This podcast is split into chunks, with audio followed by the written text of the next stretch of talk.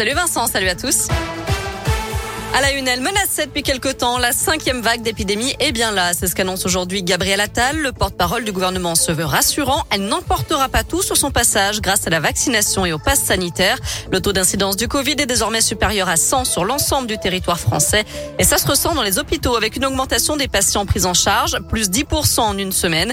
Gabriel Attal invite donc les Français à recourir à leur dose de rappel du vaccin.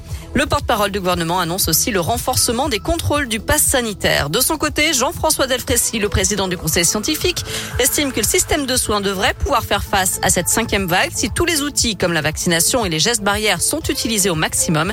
Je rappelle que 20 000 nouvelles contaminations ont été enregistrées hier. C'est un record depuis plus de deux mois.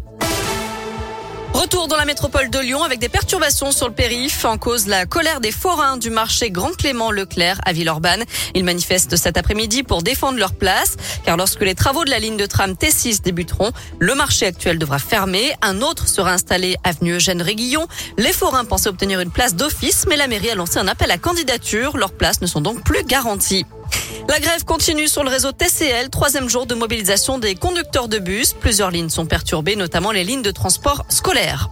Dans le reste de l'actu en France, un nouveau président pour les maires de France, David Linard, maire Les Républicains de Cannes, a été élu aujourd'hui à la tête de l'association. Il succède ainsi à François Barouin, maire de Troyes, qui a fait deux mandats.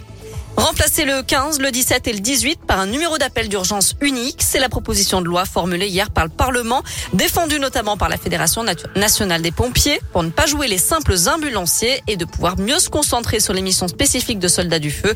À l'inverse, les médecins urgentistes sont contre, ils y voient une perte de chance pour les patients. À la page des sports, il y a du foot. Ce soir, l'OL féminin affronte le Bayern à Munich en phase de groupe de la Ligue des Champions.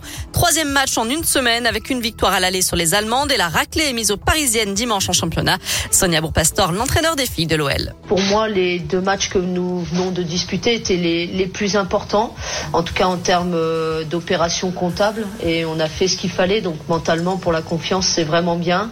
Maintenant, euh, mes joueuses sont des compétitrices. Elles connaissent parfaitement euh, la remise en question pour justement arriver ici euh, face au Bayern et mettre les ingrédients nécessaires pour aller de nouveau chercher la victoire. Le Bayern à domicile est une équipe performante. Maintenant, on arrive euh, encore une fois avec beaucoup de sérénité et de confiance.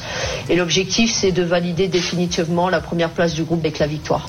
Bayern OL, coup d'envoi à 21h ce soir. Et enfin, pas de supporters marseillais à l'OL Stadium dimanche. Le préfet a pris un arrêté interdisant le déplacement des supporters de l'OM aux abords du stade et au centre-ville de Lyon pour éviter bien sûr tout débordement. Euh, merci beaucoup Noémie. On file sur notre site maison radioscoop.com pour la question du jour. La mise en place d'un numéro d'appel d'urgence unique est-elle une bonne chose? Vous répondez oui à 70%.